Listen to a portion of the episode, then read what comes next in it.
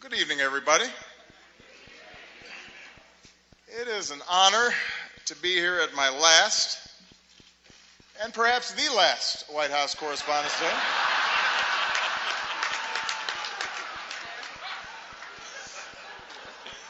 You all look great.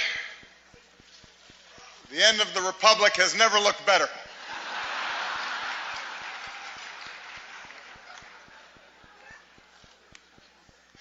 I do apologize. I know I was a little late tonight. I was running on CPT.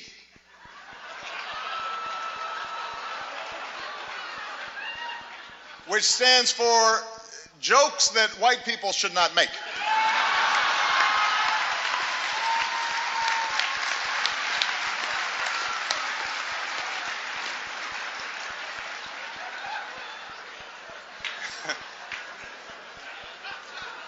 It's a tip for you, Jeff. Anyway, here we are. My eighth and final appearance at this unique event. And I am excited. If this material works well, I'm going to use it at Goldman Sachs next year.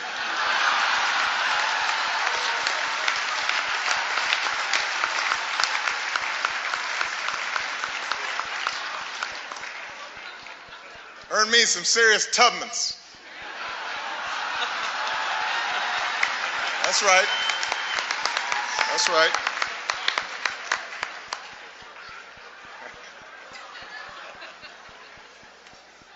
My brilliant and beautiful wife, Michelle, is here tonight.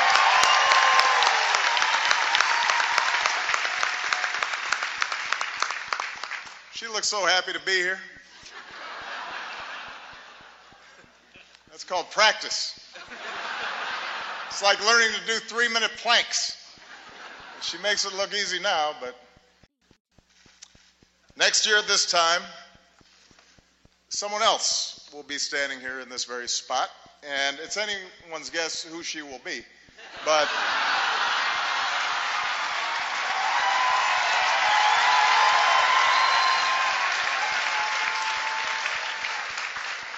But standing here, I can't help but be reflective, a little sentimental. You know, eight years ago, I said it was time to change the tone of our politics. In hindsight, I clearly should have been more specific.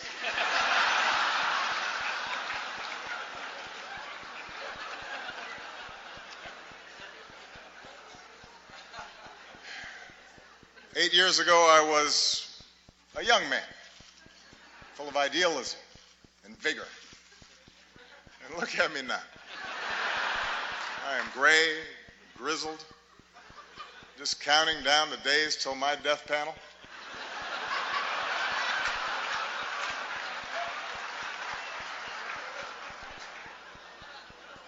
Hillary once questioned whether I'd be ready for a 3 a.m. phone call. Now I'm awake anyway because I got to go to the bathroom. I'm up.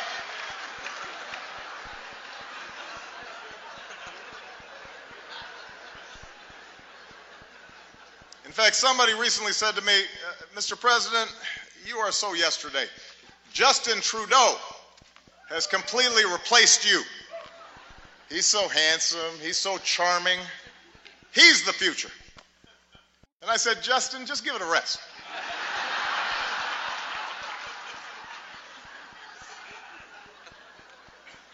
I resented that. Meanwhile, Michelle has not aged a day.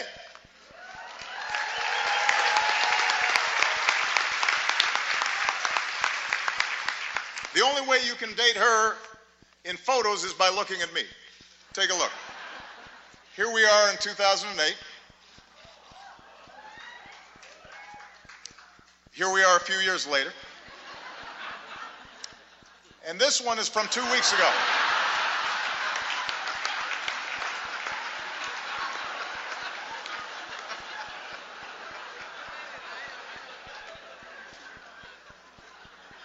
So time passes. In just six short months, I will be officially a lame duck. Which means Congress now will flat out reject my authority. And Republican leaders won't take my phone calls.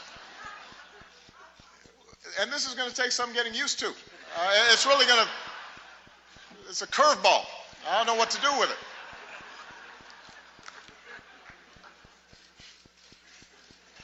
Of course, in fact, for months now, uh, congressional Republicans have been saying there are things I cannot do in my final year. Unfortunately, this dinner was not one of them. but on everything else, it's another story. And you know who you are, Republicans. In fact, uh, I think we've got Republican Senators uh, Tim Scott and uh, Cory Gardner. Uh, they're in the House, which reminds me security, bar the doors. Judge Merrick Garland, come on out. We're going to do this right here, right now.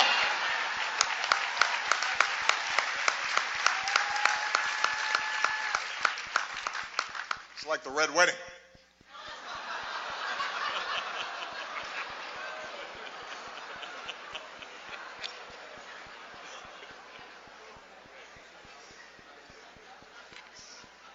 But it's not just Congress.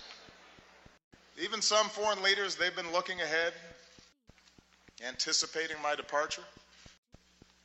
Last week, Prince George showed up to our meeting in his bathrobe. That was a slap in the face.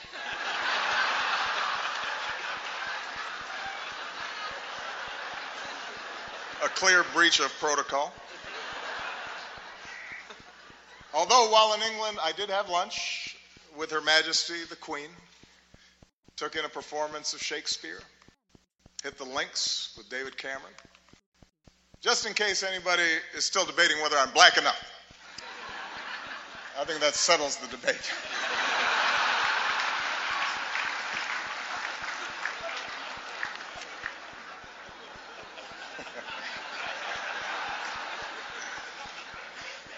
I won't lie. Look, this is a tough transition. It's hard. Key staff are now starting to leave the White House. Even reporters have left me. Savannah Guthrie, she's left the White House press corps to host the Today Show. Norah O'Donnell left the briefing room to host CBS this morning. Jake Tapper left journalism to join CNN.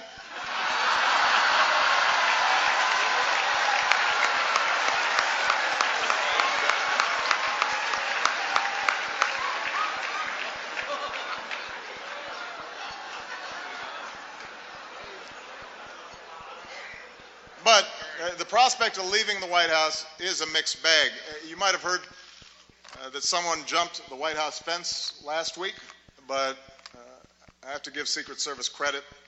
They found Michelle, brought her back. She's safe. She's safe back at home now.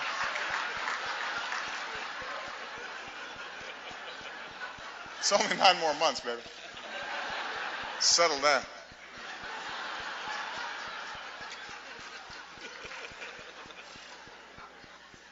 And yet, somehow, despite all this, despite the churn, in my final year, my approval ratings keep going up. Uh,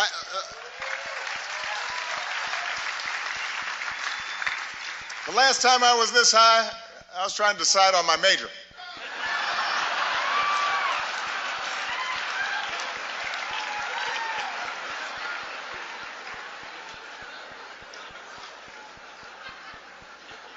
And here's the thing I, I haven't really done anything differently. So it's odd. Even my aides can't explain the rising poll numbers. What has changed? Nobody can figure it out.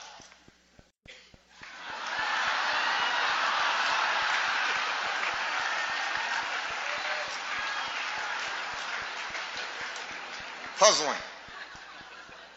Anyway,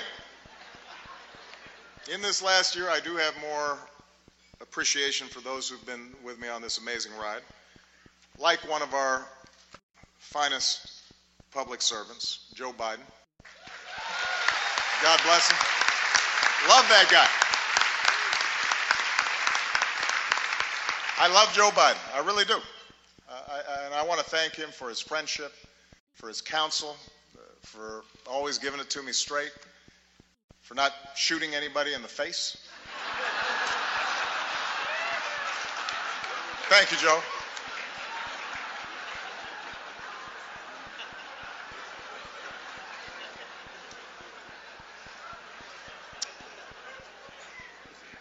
Also, I would be remiss. Let's give it up for our host, Larry Wilmore.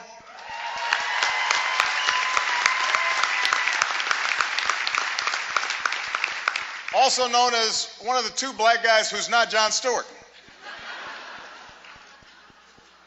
You're the South African guy, right? I love I love Larry. And his parents are here who are from Evanston, which is a great town. Um, I also would like to acknowledge some of the award-winning reporters that we have with us here tonight. Uh, Rachel McAdams, Mark Ruffalo, Liev Schreiber. Thank you all for everything that you've done.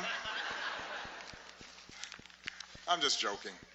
As you know, Spotlight is a film, a movie about investigative journalists with the resources and the autonomy to chase down the truth and hold the powerful accountable. Best fantasy film since Star Wars. look, that was maybe a cheap shot. I understand the news business is tough these days. It keeps changing all the time. Every year at this dinner, somebody makes a joke about BuzzFeed, for example, changing the media landscape. Uh, and every year the Washington Post lasts a little bit less hard.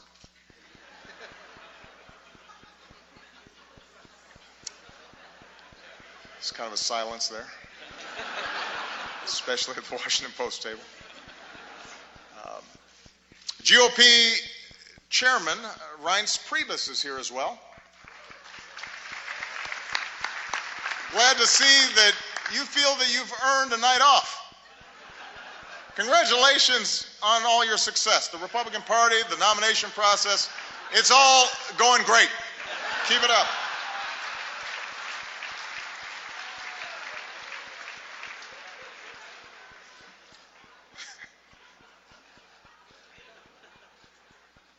Jenner is also here, and we had a chance to meet her uh, backstage. She seems like a very nice young woman. I'm not exactly sure what she does, but I am told that my Twitter mentions are about to go through the roof.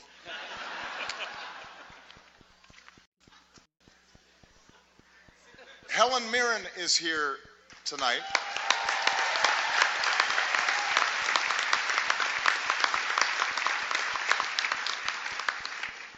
I don't even have a joke here. I just think Helen Mirren is awesome.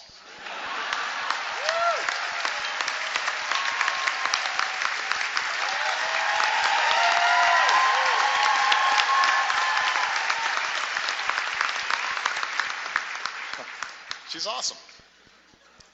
Uh, sitting at the same table, I see Mike Bloomberg.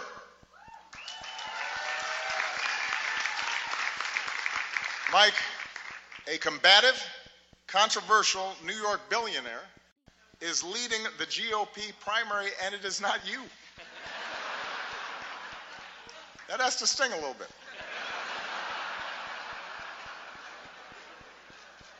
Although it's, it's not an entirely fair comparison between you and the Donald. After all, Mike was a big city mayor. He knows policy in depth. And he's actually worth the amount of money that he says he is.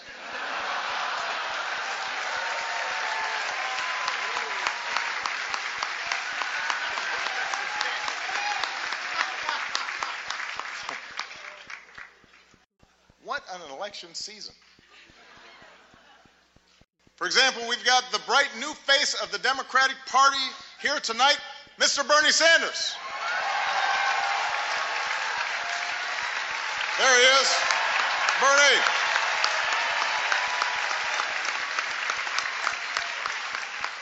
Bernie, you look like a million bucks. Or to put it in terms you'll understand, you look like 37,000 donations of $27 each.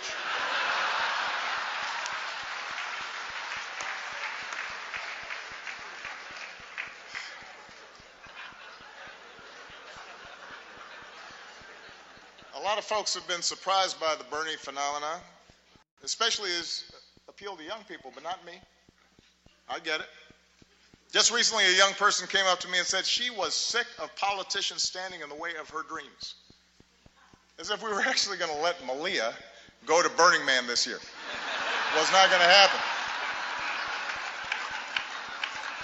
Bernie might have let her go, not us.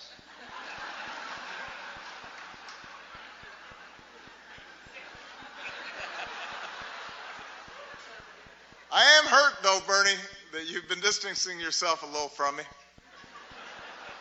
I mean, that's just not something that you do to your comrade.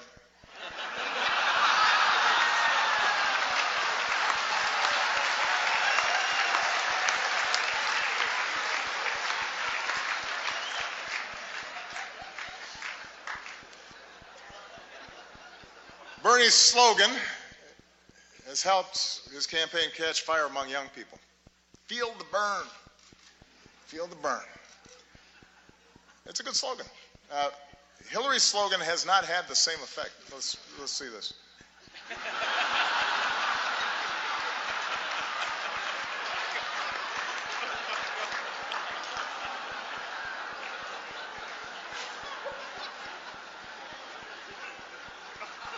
Look, I've said how much I admire Hillary's toughness, her smarts, her, her policy chops, her experience. You've got to admit it, though. Hillary trying to appeal to young voters is a little bit like your relative who just signed up for Facebook. Dear America, did you get my poke? Is it appearing on your wall? I'm not sure I'm using this right. Love, Aunt Hillary.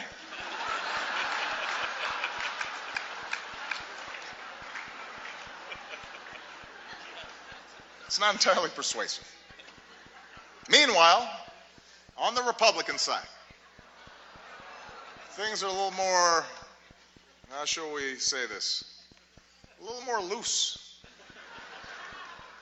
Just look at the confusion over the invitations to tonight's dinner. Guests were asked to check whether they wanted steak or fish, but instead, a whole bunch of you wrote in Paul Ryan.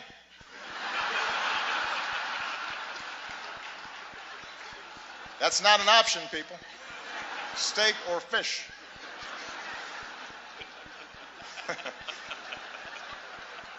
you may not like steak or fish, but that's your choice.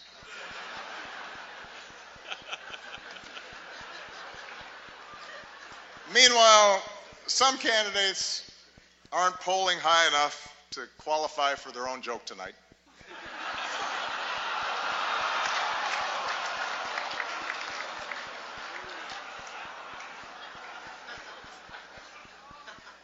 Rules were well established ahead of time.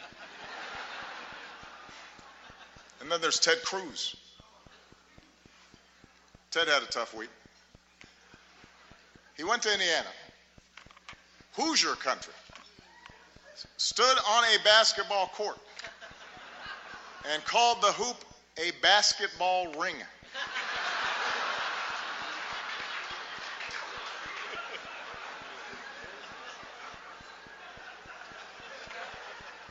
What else is in his lexicon? Baseball sticks, football hats. But sure, I'm the foreign one. That's fine.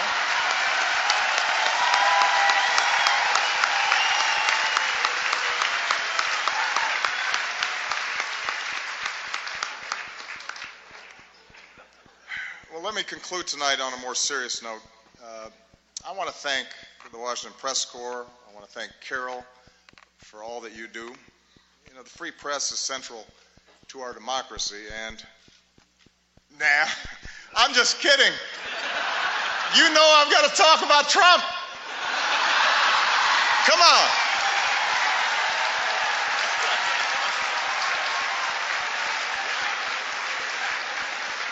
we weren't just going to stop there. Come on.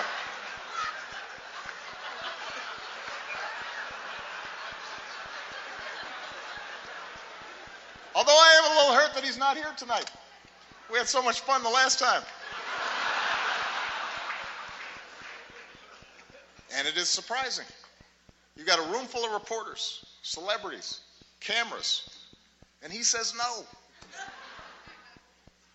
Is this dinner too tacky for the Donald? What could he possibly be doing instead? Is he at home eating a Trump steak? Tweeting out insults to Angela Merkel? What's he doing?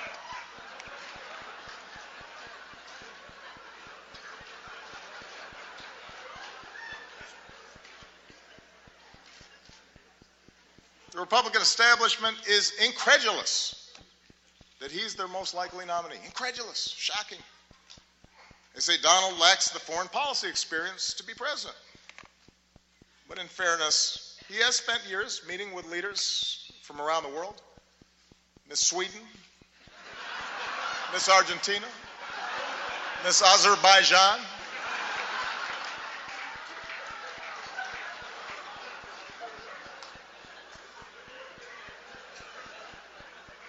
And there's one area where Donald's experience could be invaluable, and that's closing Guantanamo. Because Trump knows a thing or two about running waterfront properties into the ground.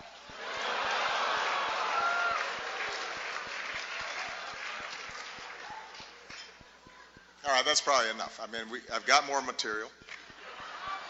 No, no, no. I don't want to spend too much time on the Donald. Following your lead, I want to show some restraint. Because I think we can all agree that from the start, he's gotten the appropriate amount of coverage, befitting the seriousness of his candidacy.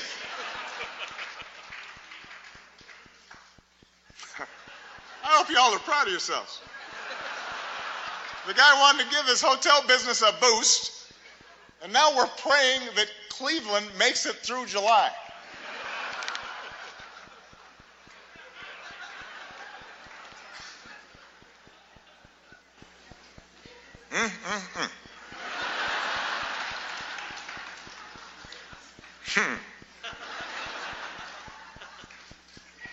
As for me and Michelle, we've decided to stay in D.C. for a couple more years.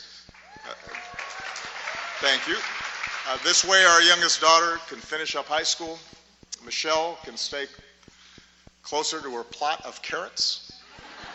She's already making plans to see them every day. Take a look.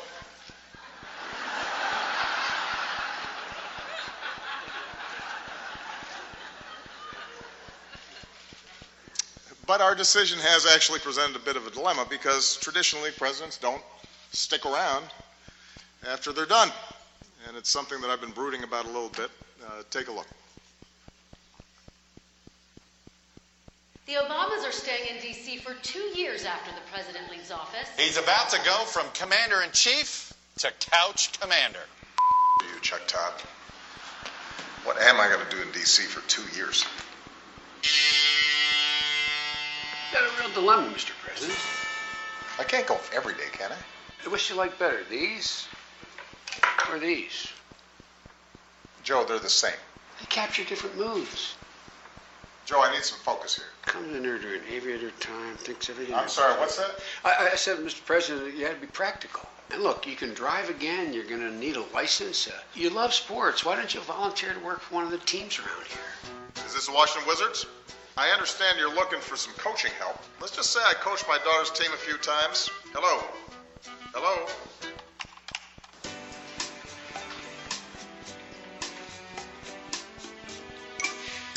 Forty-four. Finally. So I'm going to be in D.C. for a while, and I thought I'd take up driving again. What's the name? Barack Hussein Obama. Well, since you don't have a driver's license, you're gonna need a birth certificate. Really? Really. It's real. Is it? It's real. But is it? Oh, Michelle left her phone. Let's see here. Huh. She's got Snapchat. Obamacare is great, and it's really working. Sign up now. Breaking news.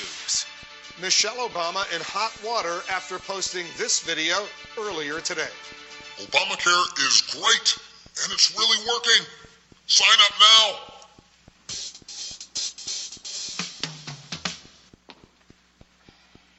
No?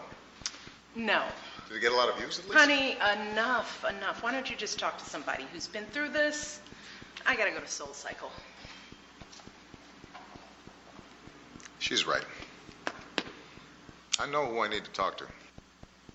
Hey, it's Barack. Listen, can we get together? Now that is a great move. Yeah, it gets me. It gets me every time. So long, partner. So, you got any advice for me? So now you want my advice? First, stop sending me all these LinkedIn requests. And second, here's the beauty of this whole thing. You've got all the time in the world to figure this out. You can just be you for a while. If you know how to do that again. So I can just be me. And I can wear my mom jeans in peace. I hate these tight jeans. That's good. good. Yesterday, I had a beer at 11:30 in the morning. And you know, McDonald's now serves breakfast all day long. You know, Michelle's going to be at spin class, so she'll never know. Right. Let it go. You know, it won't be long. You'll be able to walk right out of the Oval Office singing zippity doo dah, zippity hey. and you got plenty of time to work on your tan. And you know what? I finally got the grand bargain on a sweet Chevy Tahoe. Look here. Look here. Yeah. You want one? Hmm? Breaking news former President Barack Obama on his 347th round of golf for the year, and it's totally great. And Gloria, not a problem for anybody. I can't think of a reason to care, Wolf, and believe me, I've tried. There you go.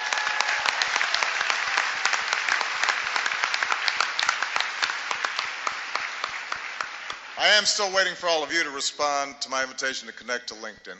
Uh, but I know you have jobs to do, which is what really brings us here tonight.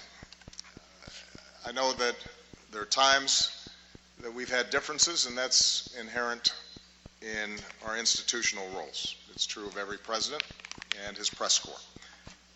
But we've always shared the same goal to, to root our public discourse in the truth, to open the doors of this democracy, uh, to do whatever we can to make our country and our world more free and more just.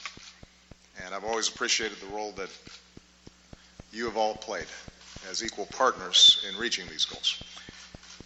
Our free press is why we once again recognize the real journalists who uncover the horrifying scandal and brought some measure of justice for thousands of victims throughout the world. They are here with us tonight. Sasha Pfeiffer, Mike uh, Rezendes, Walter Robinson, Matt Carroll, and Ben Bradlee Jr. Please give them a big round of applause.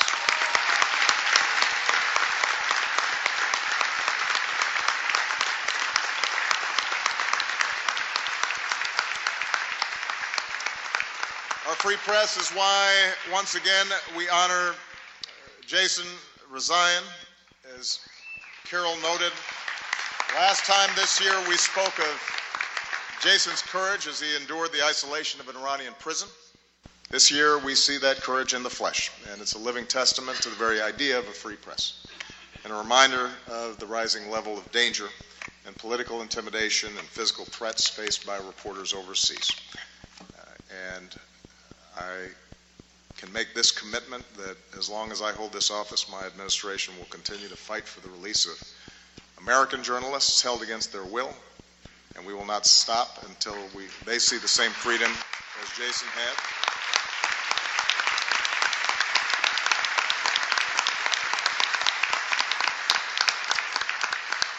At home and abroad, journalists like all of you engage in the dogged pursuit of informing citizens and holding leaders accountable and making our government of the people possible. And it's an enormous responsibility. And I realize it's an enormous challenge at a time when the economics of the business sometimes incentivize speed over depth, and when controversy and conflict are what most immediately attract readers and viewers. Uh, the good news is there's so many of you that are pushing against those trends. And as a citizen of this great democracy, I am grateful for that. For this is also a time around the world when some of the fundamental ideals of liberal democracies are under attack, and when notions of objectivity and of a free press and of facts and of evidence uh, are trying to be undermined, or in some cases ignored entirely. And in such a climate, uh, it's not enough just to give people a, a megaphone. And that's why your power and your responsibility to dig and to question and to counter distortions and untruths is more important than ever. Taking a stand on behalf of what is true does not require you shedding your objectivity. In fact, it is the essence of good journalism.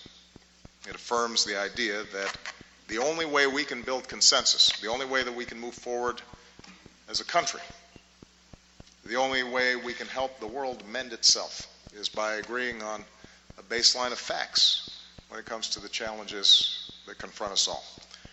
So this night is a testament to all of you who've devoted your lives to that idea, who push to shine a light on the truth every single day. So I want to close my final White House Correspondents' Dinner by just saying thank you. Um, I'm very proud of what you've done. It has been an honor and a privilege to work side by side with you to strengthen our democracy. And with that, I just have two more words to say. Obama out.